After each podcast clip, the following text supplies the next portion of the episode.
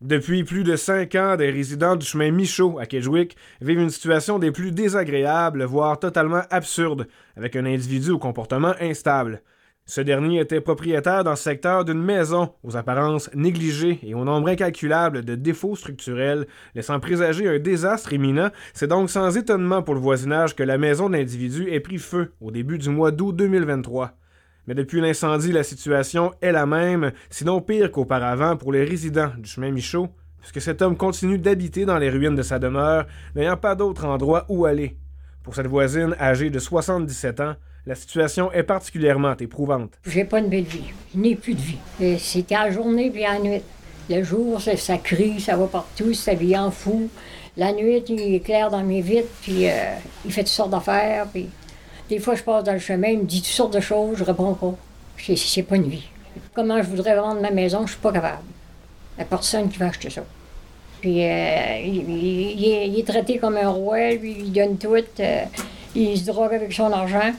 Puis euh, il emmène du linge à, jeter, puis il emmène tellement de nourriture qu'il jette ça partout, partout dans le champ.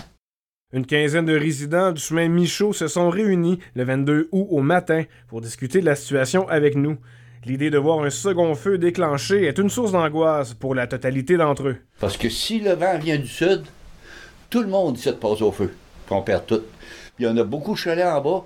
Il y a à peu près 7 à 8 chalets. Il y en a qui beaucoup qui n'ont pas d'assurance. Parce qu'ils ne vivent pas là à l'année. Pas assurés. Fait que tout le monde pa- passe au feu. C'est ça notre crainte. En tout, tout, il y a au moins une vingtaine de, de- de propriétés. Puis ça serait dommage à cause d'un gars comme lui que tout le monde perdrait tout. Là. Regarde les outils, puis c'est plein. Mais si je perds tout, c'est pas, pas, pas trop dans mon âge. Un nouvel arrivant qui construit actuellement son nouveau domicile tout près de l'endroit en question nous fait part également de ses inquiétudes. J'ai ma belle-mère qui vit avec moi, puis c'est une dame de 85 ans. Fait que je veux dire, euh, tu sais, se réveiller en plein milieu de la nuit, puis euh, je sais pas, moi, le feu est pris sa maison parce que le, le voisin euh, tu sais, a mal géré son chauffage, là, ou quoi que ce soit. C'est quelque chose qui est inacceptable, là, qui est inimaginable même. Puis de- des, des services sociaux ici parler, dire, ben là, il a rien fait de mal. Il a rien fait de mal, excusez-moi, parce qu'il sait, il sait même pas ce qu'il fait. Puis attendez pas que quelqu'un soit décédé avant de bouger. Là. Euh, moi, je viens de Montréal, puis je veux dire, quand une personne, même juste crier, il s'en va, il le ramasse, puis ils vont, le, ils vont aller le faire soigner. Mais ici, il, il, son- son- il le ramasse, il le garde peut-être une semaine, il- parce qu'il prend ses médicaments tous les jours. Quand il prend ses médicaments, puis il n'y a pas sa drogue, il n'y a pas de problème. Mais là, du moment qu'il sort de là, là, ben, il n'y a plus personne pour superviser sa, sa prise de médica- sa médication. Puis en plus, quand il reçoit son chèque là, à, à tous les mois, mais c'est pour se geler la face. Oui. Puis quand il est gelé, il m'a dit de quoi c'est pas vivable. là. Moi, j'ai entendu. Madame, elle l'a entendu toute la nuit. Ouais. Mais moi, ça fait une couple de jours qu'on Ben, l'entend on crier à longueur de journée. Puis, euh, puis il est débarqué chez moi hier. Là. Ça me tente pas qu'il rentre chez nous. Là.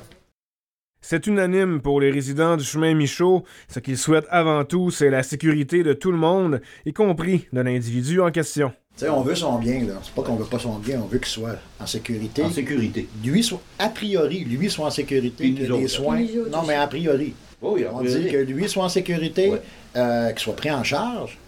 Puis à ce moment-là, je veux dire, qu'il puisse, entre guillemets, continuer une vie passablement normale, mais il ne peut pas être seul. Puis de l'autre côté, c'est sûr que nous, en deuxièmement, ce qu'on veut, nous, on veut avoir une vie paisible. C'est ça. On n'est pas déménagé ici. On est en dehors du village. Pourquoi? Parce qu'on va avoir une vie tranquille.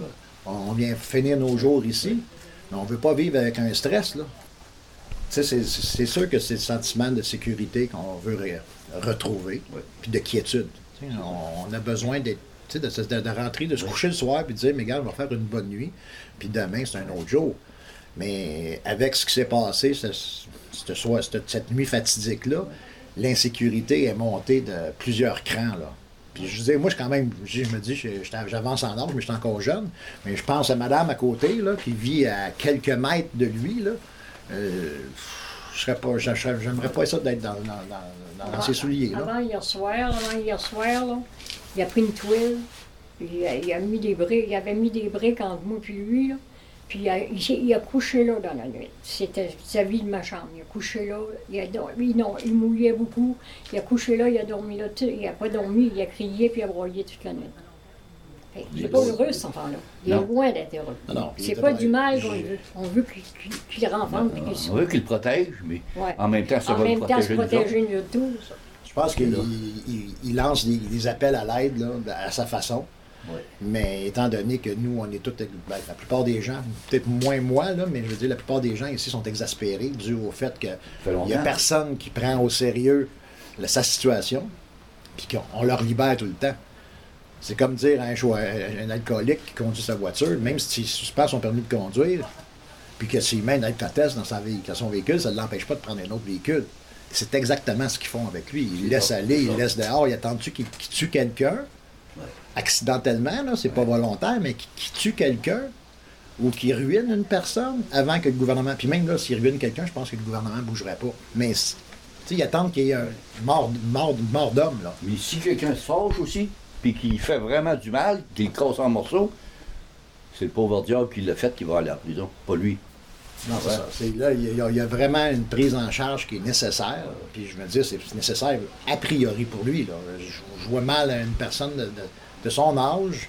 euh, je le regarde, euh, je sais même pas. Tu sais, je veux dire, euh, je comprends pas qu'il soit dans la rue. Parce que c'est les gens dans cette situation-là à Montréal, tu les vois pas dans la rue. Non, C'est la santé mentale là-dedans qui ne fait pas leur job. c'est en plein ça. Point. Les résidents du chemin Michaud à Kedgewick sont d'avis que les policiers ont fait ce qu'ils pouvaient dans ce dossier, qui serait plutôt du ressort de la santé mentale. Pour le moment, le réseau de santé Vitalité n'a toujours pas répondu à notre demande d'entretien. Le maire de Kedgewick, Éric Gagnon, affirme d'ailleurs que des demandes d'aide ont été déposées auprès de plusieurs intervenants d'intérêt, mais apparemment personne ne peut rien faire pour concrètement venir en aide à l'individu problématique. C'est un dossier qui est assez complexe. C'est un dossier, ce n'est pas d'hier. Écoutez, euh, ça s'est rendu jusqu'à Montréal, cette histoire-là, en pensant qu'on allait avoir une écoute. Localement, on s'est assis avec des responsables de la santé mentale, on s'est assis avec des responsables de GAC, on a essayé de trouver un, un avenue, une potentielle euh, solution à, à ce problème-là. Tout le monde est mêlé. On dirait qu'il n'y a personne qui peut faire quelque chose. Simplement que cet individu-là, surtout là, en ayant perdu sa maison, ça s'annonce complexe pour cet hiver. Comme conseil municipal, ce qu'on a un petit peu de misère à comprendre, c'est de nous faire dire, ben, on peut pas, on peut pas rien faire.